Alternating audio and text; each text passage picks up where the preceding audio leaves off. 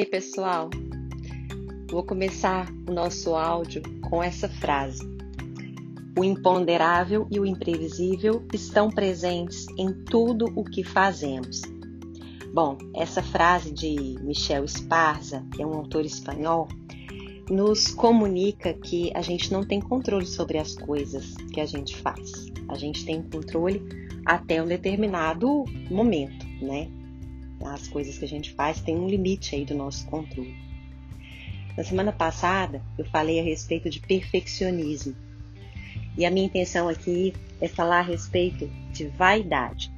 Só que para chegar na vaidade, a gente tem que falar a respeito de três estágios da vida: a nossa infância, a nossa adolescência e a idade adulta.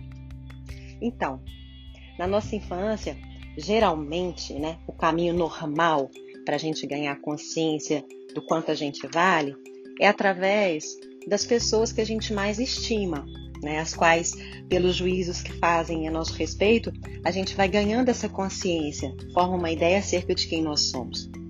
Na infância, os interlocutores relevantes, eles costumam ser os pais.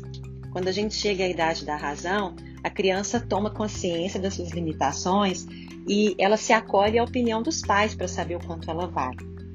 Na adolescência, geralmente, né, entre os 13 e os 20 anos, os filhos tendem a se opor à atitude dos pais. Os interlocutores relevantes costumam ser os amigos. E na idade adulta, a gente deveria ter uma consciência da nossa dignidade própria, do nosso valor como ser humano. Mas, infelizmente, ainda existem aí é, mecanismos né, de autoconfirmação ah, da opinião alheia que interferem nesse, digamos, num certo infantilismo de caráter. Né? Quando a pessoa realmente é madura, ela sabe por si mesma o quanto ela vale. E o que impede esse autoconhecimento?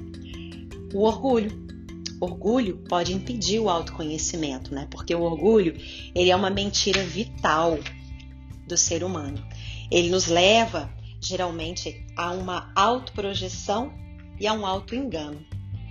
E a vaidade ela está incrustada aí. O orgulho ele é competitivo, ele causa cegueira, né? E a vaidade ela é um tipo de orgulho.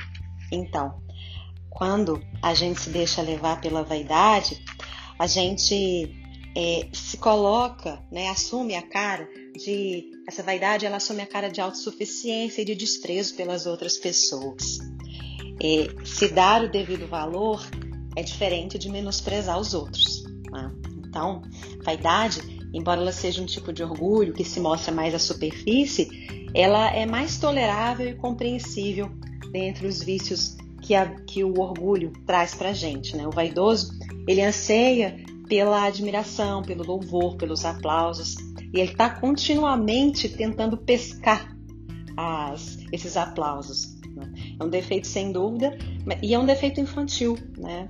Uh, curiosamente, ele é humilde, porque ele demonstra uh, que ainda não está plenamente satisfeito com a autoadmiração e anseia por mais admiração.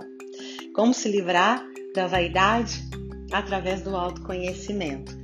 Então, na próxima semana a gente fala mais disso, ok? Até lá!